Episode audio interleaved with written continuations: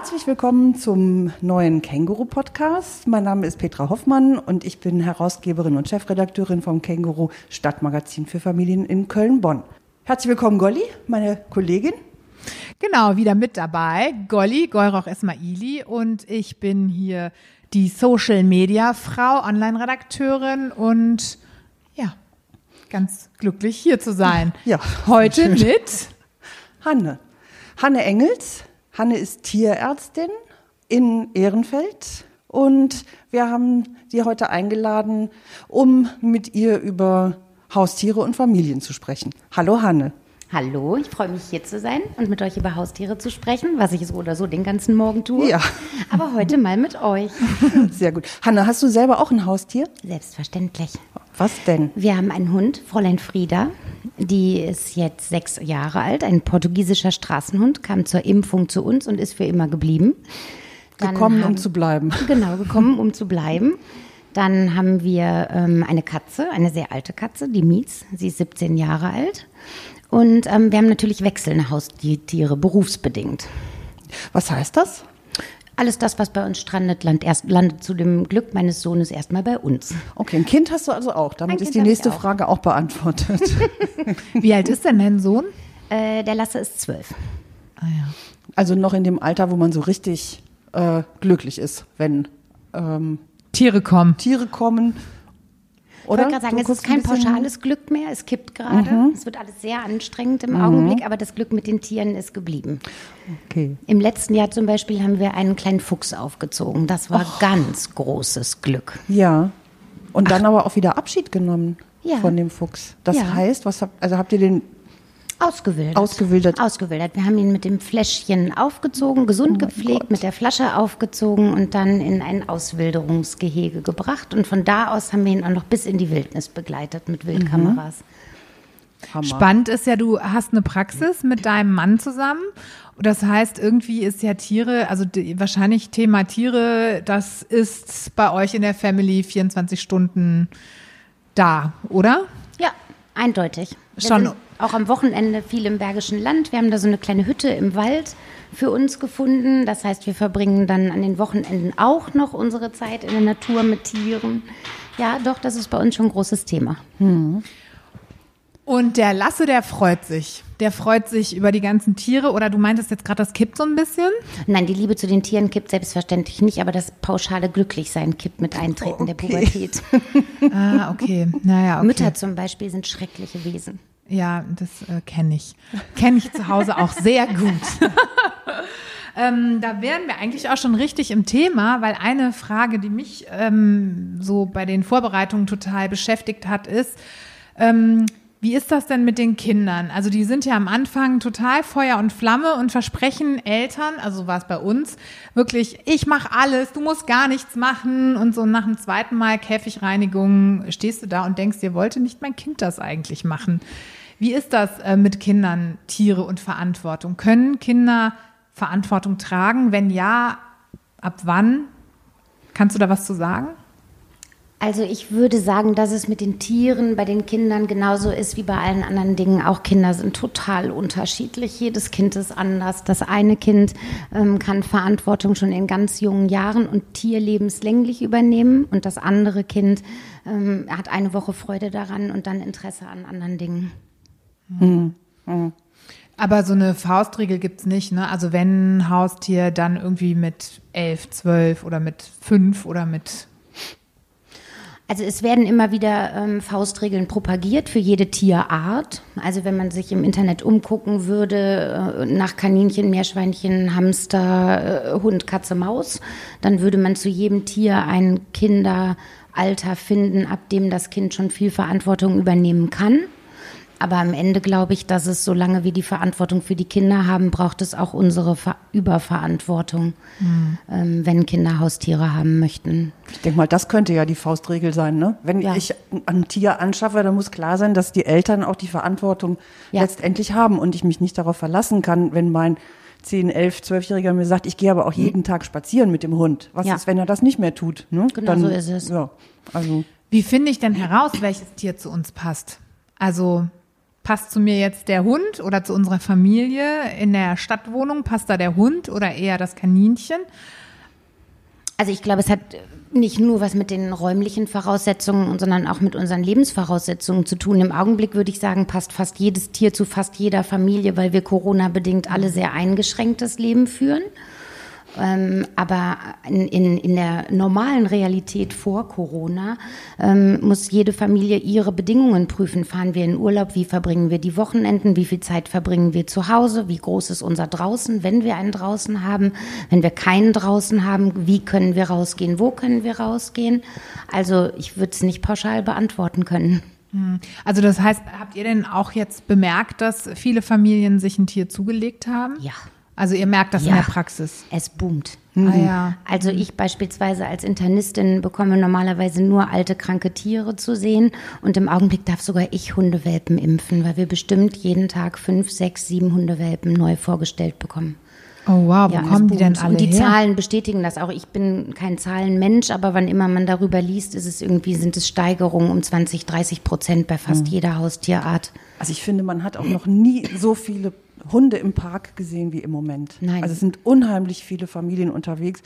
Ähm und die Hunde sind die, die wir sehen in den Wohnungen. Ja. Die Heimtiere, Katzen haben genau die gleichen mhm. Steigerungen. Ja. ja. Aber ja. wo kommen die denn alle her? Also äh, die ganzen Tiere, die werden die jetzt gezüchtet oder? Ja, das ist mein ganz großes Thema. Also die verantwortungsvollen Züchter werden ihre Würfe jetzt nicht Corona-bedingt steigern, sondern die haben ihren Zuchtplan und der ist unabhängig von, äh, der, von der Nachfrage in aller Regel, weil ähm, die schon immer einen guten Absatz für ihre Welpen hatten. Aber jetzt bei dieser Nachfrage ähm, kommen sehr viele Menschen auf die Idee, ihre Hündin ja auch mal werfen lassen zu können. Die Preise für Welpen, also wenn wir jetzt bei den Hunden bleiben, sind extrem gestiegen. Also ein Mischlingswelpe war bisher, ich weiß nicht, meistens so im Rahmen einer Schutzgebühr von 500 Euro zu haben. Und selbst Mischlingswelpen äh, bekommen wir immer wieder erzählt, dass die für 2.000, 3.000 Euro gekauft worden sind. Boah. Das ist ein Riesengeschäft. Ja, ja es ist einfach ein Markt. Mhm. Also überall, mhm. wo die Nachfrage ist, wächst der Markt. Und ähm, in osteuropäischen Ländern sind schon sehr, immer sehr viele Welpen ge gezüchtet und hier rübergebracht worden. Die, es gibt da das, was dann immer so als Vermehrer bezeichnet wird, was in dem Fall aber auch zutrifft, diese Beschreibung. Ähm, die halten hallenweise Hündinnen und mhm. äh, schaffen hier wirklich äh, zu hunderten Welpen rüber. Und das nimmt im Augenblick extrem zu. Aber äh, sind die dann nicht schon verhaltensgestört, wenn die zu euch kommen, solche Hunde? Also die Verhaltensstörung würde ich jetzt noch fast hinten anstellen, weil im Prinzip, auch wenn die auf sehr engem Raum da gezüchtet werden, sind die trotzdem mit dem Muttertier zusammen und das Muttertier gibt schon erste Prägungshinweise und kümmert sich um die Welpen. Aber ähm, was wir vor allen Dingen sehen, sind Krankheiten. Also die wenigsten Welpen von denjenigen, die damit einfach nur Geld verdienen wollen, sind vernünftig geimpft oder entwurmt, gegen Parasiten behandelt. Das heißt, im Augenblick sehen wir viele Erkrankungen, die ich in 20 Jahren Tierarztpraxis noch gar nicht gesehen habe, ähm, die wir jetzt aber tatsächlich vermehrt feststellen. Das heißt, so eine Anschaffung in Anführungsstrichen ist auch mit wirklich richtig viel Geld verbunden. Ne? Ja. Also das heißt, ich, ich kaufe den Hund ähm, bezahle dafür mehrere tausend Euro, dann komme ich zu euch. Dann ist der Hund krank, der weil er nicht krank. geimpft worden ja. ist. Ja. Und so eine ähm, Virusinfektion wie beispielsweise eine Parvovirose, das ist eine Erkrankung, die wir ähm, seit Jahren eigentlich ganz, ganz selten nur gesehen haben, weil die allermeisten Welpen sehr früh geimpft werden. Ähm, und jetzt sehen wir die wieder vermehrt und die Behandlung einer solchen Erkrankung mit den dafür nötigen Medikamenten kann ganz schnell 1000, 2000 Euro kosten. Mhm. Das kommt on top. Ja. Und das kleine Glück kann sich dann auch nicht, also damit rechnen viele Leute wahrscheinlich auch gar nicht. Nein. Nein, also im Augenblick ist mein, was ich sonst nicht so forciert gemacht habe, aber im Augenblick ist es so, dass jeder Welpe, der bei uns die Praxis betritt, zur Erstuntersuchung oder zur Erstimpfung, zum ähm, Kennenlernen ähm, treffen, das allererste, was ich im Augenblick mache, ist Tierkrankenversicherungen empfehlen, um das eben abpuffern zu können. Mhm. Das äh, ist ja auch bei anderen Tieren dann so, ne? Also auch bei Kleintieren. Ähm, wir haben uns jetzt selber Zwergkaninchen geholt, nee, Widder, Widderkaninchen geholt und ähm, dann hast du ja diese Anschaffungsgebühren und äh, dann wurde jetzt nach zwei Monaten das eine Kaninchen krank und dann waren wir mal eben irgendwie an so einem Freitagabend 300 Euro los. Ja, genau. Und ich glaube, genau, und das ist leider so, dass man solche Kosten oft gar nicht bedenkt. Ja, und es wird auch nicht so richtig, also es, wir Tierärzte haben da nicht so richtig, glaube ich, eine Lobby, das mehr bekannt zu machen, weil wir ja dann doch ganz gerne auch die geldgierigen Ausbeuter sind, die an diesen Haustieren nur verdienen möchten. Ähm, und wenn man sich mal umguckt auf den, auf Kleintierforen, Heimtierforen beispielsweise, dann werden oft die Tierarztkosten auf vielleicht 50 Euro im Jahr berechnet. Die Familien verlassen sich darauf, aber alleine die Impfung eines Kaninchens, du wirst es jetzt erlebt haben, kostet 50 Euro pro Tier im Jahr. Damit wären die 50 Euro schon ausgeschöpft und keine mhm. Kinderkrankheit mehr möglich. Mhm. Mhm. Ja. Ist das so, dass, ähm, also, dass, du, dass ihr als Tierärzte im, im Ruf steht, Geld äh, Sacker zu sein? Ja, ich, ich, glaub, bin, ich fürchte schon. Ja, ja. Nee, ich habe da eben auch schon mal, auch noch mal drüber nachgedacht und ähm, habe halt so gesagt, ihr seid Ärzte, ne? Also ihr habt zig Jahre studiert und ähm, euer Wissen ist ja, ist ja sehr wertvoll. Also dass es das nicht für 30 Euro äh, den halben Tag gibt, das muss ja irgendwo auch transparent sein. Also das müssen Leute ja auch verstehen. Also ich glaube, es liegt viel daran, dass sich in der Tiermedizin, Tiermedizin, viel getan hat. Also im Prinzip ist es so, dass die Tiermedizin mittlerweile in vielen Bereichen dieselben Leistungen wie die Humanmedizin erbringen kann. Also ähm, um exotische Beispiele, die es verdeutlichen zu nennen, ähm, es ist mittlerweile normal, bei Tieren Chemotherapien zu machen, große Tumoroperationen, Hunde bekommen Herzschrittmacher, neue Hüften und ähm, alles ist möglich. Mhm. Aber im Gegensatz zu uns, die wir unsere Krankenversichertenkarte auf den Tresen legen beim Arzt oder im Krankenhaus und meistens ja noch nicht mal wissen, was für Kosten entstehen, muss es bei uns eben aus der eigenen Tasche bezahlt werden. Ja, ja. Aber äh, dann, das heißt, es macht dann schon Sinn, eine Versicherung für das Tier abzuschließen. Das würdest du schon empfehlen. Ja, also ich würde sagen, wenn man nicht über so viel Geld verfügt, dass man mit Leichtigkeit sagen kann, egal was kommt, wir können das stemmen, dann ist die Tierkrankenversicherung, wie bei uns Menschen auch, die Möglichkeit über einen monatlichen Betrag, den ich vorher kalkulieren kann und wo ich vorher mit der Familie überlegen kann, können wir uns das leisten, habe ich danach das Sorgenfreipaket. Ja, kann genau so, wie wir es auch machen, wenn wir zum Arzt oder ins Krankenhaus gehen, sagen, macht alles, was gemacht werden muss. Mhm finde ich einen wichtigen Hinweis. So, dass, ähm, mhm. ja. Also mein Kaninchen kriege ich da schon nicht mehr rein. Aber naja, gut. ah, sehr schade. Aber gut, das haben wir jetzt irgendwie. ja. Und wir haben eben auch noch mal gedacht, auch so Kosten für Hundeschule oder ähm, Kollegin sagte gerade, es gibt ja Hutas, also Hundetagesstätten. Das kostet ja auch noch mal. Also nur wenn ich wenn ich wirklich ähm, das volle Programm haben will, dann muss ich auch das volle Programm bezahlen. Ja, und es macht auch wirklich Sinn, sich da vorab zu informieren. Was kostet die Huter, was kosten, was könnten die Tierarztkosten sein, was kosten die Versicherungen, was kostet das Futter? Auch der Futtermarkt früher gab es fünf Sorten Trockenfutter und für eins hat man sich entschieden. Heutzutage kann ich meinen Hund mit ähm, Wildfleisch barfen, wenn es für nötig erachtet wird. Mhm. Und das sind auch Kosten, die man nicht vergessen sollte. Okay. Also es hört sich an, als wäre die ganze Geschichte nach oben offen. Ja. Je nachdem. Ja. welche Schwerpunkte ich setze. Was passiert denn jetzt mit diesen ganzen Tieren, die jetzt äh, in dieser Corona-Zeit angeschafft werden? Was glaubst du? Weil ich kann mir vorstellen, dass äh, wenn die Jobs wieder laufen und Homeoffice vorbei ist, dass dann ähm, die Tierheime anstatt dessen ähm, überfüllt sind. Also wir hoffen natürlich, dass es diesen Tieren gelingen wird, in ihren Familien so Fuß zu fassen, dass sich danach das Leben um die Tiere herum organisieren wird. Lösungen gibt es, Hutas, wie schon angesprochen gerade beispielsweise. Ähm, aber wir befürchten, dass es tatsächlich zu ähm, vielen übrigen Tieren kommen wird, sobald ähm, der Lockdown so weit runtergefahren ist, dass wir wieder in die Büros zurück können. Also eine Freundin von mir ist beispielsweise in einem Tierheim hier in Köln die Tierheimtierärztin und die überlegen jetzt schon, was sie machen können, wenn Corona sich so weit beruhigt hat, dass wahrscheinlich der Ansturm auf die Tierheime kommen wird. Also was Wahnsinn. Für eine Idee? Also Anbauen. Anbauen, okay, ja. Ja. Anbauen und weniger Tiere aus dem Ausland perspektivisch hier rüberholen, um für die hier übrig gebliebenen Tiere dann Platz schaffen zu können. Ja. Ähm, wie, wie ist das eigentlich? Gibt es eine Möglichkeit, davor, also bevor ich mir jetzt ein Tier anschaffe als Familie, mir da irgendwo mal eine vernünftige Beratung zu holen? Macht ihr sowas als Tierarzt ja, auch? Selbstverständlich. Also, ah. also wir verstehen uns als Ansprechpartner in allen Belangen, die Tiere betreffen.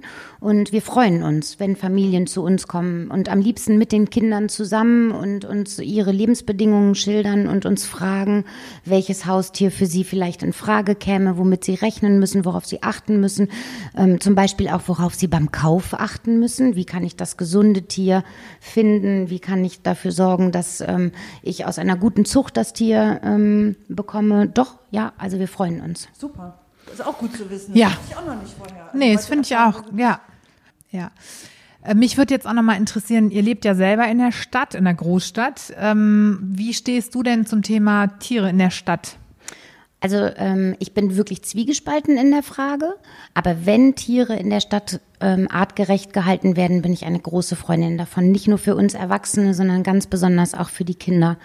Ähm, die Kinder in der Stadt sind so entfremdet oft von der Natur, dass die Haustiere eigentlich unsere einzige Gelegenheit, unser einziger Berührungspunkt noch zur Tierwelt und zur Natur sind. Ähm, wir machen bei uns in der Praxis ganz regelmäßig ähm, Kindergartentage, also jetzt auch nicht zu Corona, aber Kindergärten kommen uns besuchen und es ist nicht selten, dass mehrere Kinder aus einer Gruppe Angst vor einem Meerschweinchen oder vor einem Kaninchen haben, sich nicht trauen, das anzufassen. Und ähm, Haustiere machen es möglich, dass Kinder diesen Bezug zur Tierwelt behalten. Aber die artgerechte Haltung gerade in der Stadt ist wirklich eine große Herausforderung. Also nehmen wir beispielsweise nur mal ein Kaninchen. Ein Kaninchen soll sechs Quadratmeter. Zwei Kaninchen müssen mindestens sechs Quadratmeter Platz und freien Auslauf haben und das mehrfach, auch abends. Wie soll man das in der Stadtwohnung mit zwei Zimmern und vielleicht drei Kindern gewährleisten, dass das Kaninchen jetzt noch sein eigenes Zimmer bekommt? Aber wenn es möglich ist, sie artgerecht zu halten in der Stadt, dann bin ich ein ganz, ganz großer Freund davon. So war das nämlich bei uns. Wir haben uns die Kaninchen zugelegt und dann habe ich mich eingelesen. nee, die sind jetzt im Wohnzimmer. Die Käfigtür ist immer offen und äh, diese Kaninchen leben jetzt in unserem Wohnzimmer mhm. mit ja. uns ja, gemeinsam. Wunderbar. Und das war uns aber vorher ehrlich gesagt gar nicht so klar. das ist schon echt. Äh, da wärst du vorher besser mal zu uns gekommen ja. und hättest dich beraten. Hätte ich das mal gemacht. hätte ich dir vorher gesagt, dass du ein Zimmer brauchst. Ja, naja, das ist äh, wirklich wirklich irre, ja. Und das nur bei Kaninchen. Ne? Und wie ist das mit Hunden? Also Hunde in der Stadt? Also Hunde ähm, sind natürlich deutlich einfacher zu halten, weil sie zu Hause nicht viel Platz brauchen. Dem Hund ist es egal, ob er auf 10 oder auf 150 Quadratmetern lebt, wenn er seinen Auslauf bekommt. Und der Auslauf, das ist natürlich Geschmackssache. Also ich gehe nicht gerne in den Parks in Köln spazieren. Ich fahre meistens raus, damit ich auch selber in die Natur komme und der Hund sich frei bewegen kann. Aber ähm, wenn der Hund den, an, den nötigen Auslauf hat. Und der Hund hat ja den Vorteil, er kann seinen Besitzer begleiten und Hunde können auch zu abendlichen Treffen und äh, zum Einkaufen sogar mit zur, als Begleitung mitkommen. Dann ist auch der Hund gut artgerecht in der Stadt zu halten. Mhm. Ja, einen Hund hatten wir tatsächlich auch im, also wir hatten einen Leihhund, weil wir uns nämlich überlegt haben, ob wir uns einen Hund äh, zulegen und das kann ich auch sehr empfehlen. Also wenn es die Möglichkeit gibt, ne, ähm, wir haben, ich kenne Hundezüchter, die haben gesagt, hier, wir haben zwölf Hunde, die eine, die muss sowieso mal in die Stadt, die lebt auf dem Land. Und das war wirklich eine gute Erfahrung für uns, weil wir für uns dann nach zehn Tagen als Familie gesehen haben, das passt nicht zu uns. Es geht nicht. Ja. Also so. Und dann war das Thema aber auch vom Tisch. Ne? Also wir lieben alle diese Hündin. Gar keine Frage, aber das äh, war anstrengend. Ich fand es tatsächlich anders, so wie du es jetzt sagst. Ich fand es anstrengender. Also ich fand, das war so, mich hat das total überfordert, dieses rausgehen müssen die ganze Zeit und ne, also so ein, ja, eigentlich ein drittes Kind dann, ne? Ja, das ist ja auch die Frage, wie du lebst. Und das ist ja das, was du eben auch gesagt hast. Wenn du auf der Etage wohnst und rausgehen ja. nicht bedeutet, ich mache mal eben schnell die Tür auf und das Kind, das, äh, genau. der Hund kann schnell auch mal in den Garten zwischendurch. Ja dann hat das eine andere Konsequenz. Ja, dafür sind diese Beratungen bei euch eigentlich ja. super, ne? Also, ja. ähm, wenn, weil ihr könnt ja dann auch erfragen, wie lebt ihr, ne? Also so, Genau. Und erzählen, wie das Leben mit dem Tier hinterher dann mhm. tatsächlich ist. Also in meinem Fall, ich habe ein Draußenkind. Mein Sohn müsste am besten 24 Stunden am Tag draußen sein. Das heißt, ich bin so oder so seit jeher immer draußen. Und wenn dann der Hund mitläuft, wunderbar für alle. Mhm. Ja, ja. Ja, also ich hatte mir noch aufgeschrieben, exotische Tiere. Also ich äh, kenne äh, Familien, die haben Bartagamen, die haben irgendwelche Schlangen. Was hältst du von sowas? Amphibien? Also ich muss zu, bei den Exoten sagen, dass die, wenn sie artgerecht gehalten sind, natürlich besonders spannend sind. Aber wir behandeln mittlerweile überhaupt keine Exoten mehr, weil es dafür einfach Spezialtierarztpraxen gibt, die sich wirklich nur um beispielsweise Reptilien, Amphibien, was immer kümmern. Und die sind da auch die besseren Ansprechpartner. Aber die, die ich in meiner tierärztlichen Laufbahn gesehen habe, waren immer haltungsbedingt richtig krank. Also man muss das wirklich als Leidenschaft haben, wenn man beispielsweise eine Bartagame halten möchte und man muss sich richtig auskennen. Bei denen hängt alles an der Temperatur, am Licht, an der Luftfeuchtigkeit, an der richtigen Nahrung und ähm, das ist ähnlich wie auch die Aquaristik. Das ist eine Wissenschaft für sich. Ja, kann man auch nicht einfach nur Nein. ein Becken mit Wasser füllen und denken, es wird gut. Nein. Ja. Schlägt denn dein Herz für irgendein Tier besonders, für irgendeine Tierart besonders? Ja, also irgendwie glaube ich, ist meine Tierliebe abgesehen. Also ich mag natürlich erstmal alle, alle Tiere und man könnte vielleicht sagen, besonders für den Hund oder besonders für Wildtiere, aber vor allen Dingen hängt mein tierliebendes Herz vor allen Dingen so am Saisonalen. Also wir leben so mit der Tierwelt das ganze Jahr über. Und das ist übrigens auch was, was ich ganz vielen Familien nur raten kann. Wir haben ein, ein Terrarium und das wird so über das Jahr immer für das, was gerade so anfällt, benutzt. Da kann man Raupen ähm, reinsetzen, wenn man sich vorher gut belesen hat und dabei und sie beobachten, wie sie sich verpuppen und zu Schmetterlingen werden. Man kann, wenn man es unter bestimmten Auflagen sich selber ermöglicht, Kaulquappen zum Frosch werden lassen. Man kann auch mal eine Maus fangen im Wald, wie mein Sohn das gemacht hat, und die mal eine Woche beobachten. Und ähm, also ja, doch, ich glaube, ich beobachte gerne übers Jahr die Tiere auch in der Stadt. Das ist vielleicht so meine Leidenschaft. Das ist ja toll. Noch eine tolle Idee. Ja. Wildkameras aufstellen, zum Beispiel mit den Kindern. Also man kann wunderbar sich eine Wildkamera kaufen und die mal einfach bei sich in den Hinterhof stellen. Immer wenn eine Bewegung im Hinterhof passiert, wird die Wildkamera angehen und Videos aufnehmen. Und man wird sich wundern, was man alles hier mitten in der Stadt in der Nacht an Tieren in seinem Hinterhof trifft. Hier euer Hinterhof. Ich vermute immer, doch, also mindestens Eichhörnchen werden hier langkommen. Also zum Beispiel sowas finde ich spannend, auch mit Kindern. Und das macht mir besonders viel Freude. Das finde ich auch sehr spannend. Also erzähl uns doch noch mal, wie du an den Fuchs gekommen bist. Hast du den auch in der Stadt gefunden? Ja, der ist bei uns in der Praxis abgegeben worden. Der kam äh, in Seitenlage schwer verletzt. Bauarbeiter haben den haben ähm, beim Ausgraben einer Baugrube einen Fuchsbau mit erwischt mhm. und dabei den Fuchswelpen verletzt und zu uns gebracht. Heidi heißt sie. Meine Praxismädels haben sie Heidi getauft und sie war so 200 Gramm schwer, also eine kleine Handvoll und ähm, eigentlich war nicht daran zu denken, dass die überleben könnte, aber wir haben dann gesagt, komm, wir versuchen das. Bis wir in ein Fuchsbeinchen einen Venenzugang gebastelt hatten, war schon herausfordernd. Und dann hat sie drei Tage bei uns an der Infusion verbracht. Und dann kamen die Lebensgeister zurück. Und dann hat mein Sohn sie ganz liebevoll mit Fläschchen aufgezogen. Und ähm, ja, dann haben wir sie bei uns im Badezimmer gehabt bis sie so groß war, dass wir sie dann auch viel mit nach draußen genommen haben. Und dann ist sie umgezogen in eine, ähm, in eine Auswilderungsvoliere und hat da mit anderen Füchsen zusammen ihre Kindheit verbracht, bis die dann auch wirklich in die Wildnis entlassen werden konnten. Und hattet ihr gar keine Angst vor dem Fuchs? Also ich meine, ist, die, ist der dann oder die, nee, Heidi, ist sie denn dann so domestiziert so Nein, das versucht, vermeidet man. Also in der Phase, in der sie wirklich noch Flaschenkind, also Säugling gewesen ist, da brauchte sie natürlich viel Körperkontakt und Wärme, zumal ähm, Füchse ja auch Rudeltiere sind und die einfach Anbindung brauchte. Und in der Zeit haben wir sie auch an uns rangelassen und nah an uns rangelassen. Und ab dem Zeitpunkt, ab dem sie selbstständig gefressen hat und keine Milch mehr brauchte, haben wir sie dann in ein Fuchsrudel gebracht. Und da achten die, ähm, haben die Leute, die das Fuchsrudel Fuchsrudel be betreut haben, sehr darauf geachtet, dass die gar keinen Kontakt mehr zu Menschen hatten. Also die haben über eine Schleuse gefüttert, damit die Füchse gar nicht sehen, wenn Menschen ans Gehege kommen, ähm, sind nie in die Nähe gegangen. Und als ich sie dann nochmal gesehen habe, als wir sie von dieser Voliere in ein Waldgehege gebracht haben, da waren die schon so scheu, dass wir die fast nicht gefangen bekommen haben, weil die einfach dann keinen Bezug mehr zum Menschen hatten. Ist das spannend. spannend. Oder könnt ihr, ja. also soll ich ja. das stoppen? Also ihr könnt euch überlegen, ähm, wir haben ein ganz schönes Video darüber gemacht, über die Aufzucht des Fuchses. Ach, also super. wenn ihr das verlinken wollt, ja.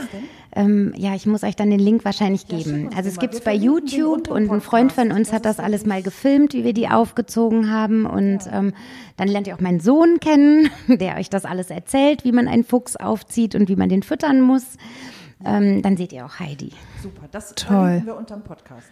Zum Schluss hätte ich noch mal eine Frage und zwar, was ist denn oder was könntest du denn Familien empfehlen, die gerne ein Haustier hätten, es passt aber nicht, möchten aber trotzdem mit ihren Kindern Natur und Tier erleben? Hast du da vielleicht irgendwelche Tipps? Was könnte man alternativ machen? Also zuallererst mal haben wir ja hier um Köln, auch um Köln herum, ganz viele Möglichkeiten, der Tierwelt näher zu kommen. Also seien es die Hochwildparks, Wildparks, man kann in die Wälder gehen. Es gibt äh, viele, ihr selber zeigt die ja ganz häufig. Es gibt viele Möglichkeiten von Wildlehrpfäden. Die Jäger bieten ähm, so rollende Waldschulen an, wo die Kinder mitmachen können, anfassen können, ähm, Tiere berühren können und viel über die Natur lernen können. Aber ich glaube manchmal, es braucht gar nicht viel Aufwand und Anleitung. Gerade Kinder sind so neugierig und an allem interessiert. Die Stadt ist voller Tiere. Also was ich eben schon gesagt habe, mal eine Wildkamera kaufen, einfach aufstellen. Man kann die auch mal irgendwo im Wald an der Ecke stellen und mit den Kindern gucken, wer kommt da vorbei, wer wohnt da. Ähm, unser Terrarium ist, wie gesagt, so meine größte Leidenschaft und das empfehle ich auch vielen anderen Eltern mit ihren Kindern. Alle sind begeistert. Kleine Kinder sind schon damit, sind schon glücklich, wenn sie zwei Schnecken in einem Terrarium beobachten können, wie die fressen, wie das Salatblatt abgeknabbert wird. Ähm, also auch in der Stadt gibt es viele Möglichkeiten. Ja, ja super. super. Echt viel gelernt. Danke, dass du da warst. Sehr vielen, gerne. Vielen Dank. Und äh, genau, auf, äh, wir, ja, wir hoffen, dass, ähm, ja, dass möglichst wenig Tiere zurückgebracht werden jetzt nach der Corona-Zeit, ne? Und dass die ihr äh, gutes Plätzchen in den Familien gefunden haben, ne? Ja. Ja. Ja. ja. Das war das Wort zum Abschluss. Irgendwie schon. Dankeschön. also danke. Dankeschön.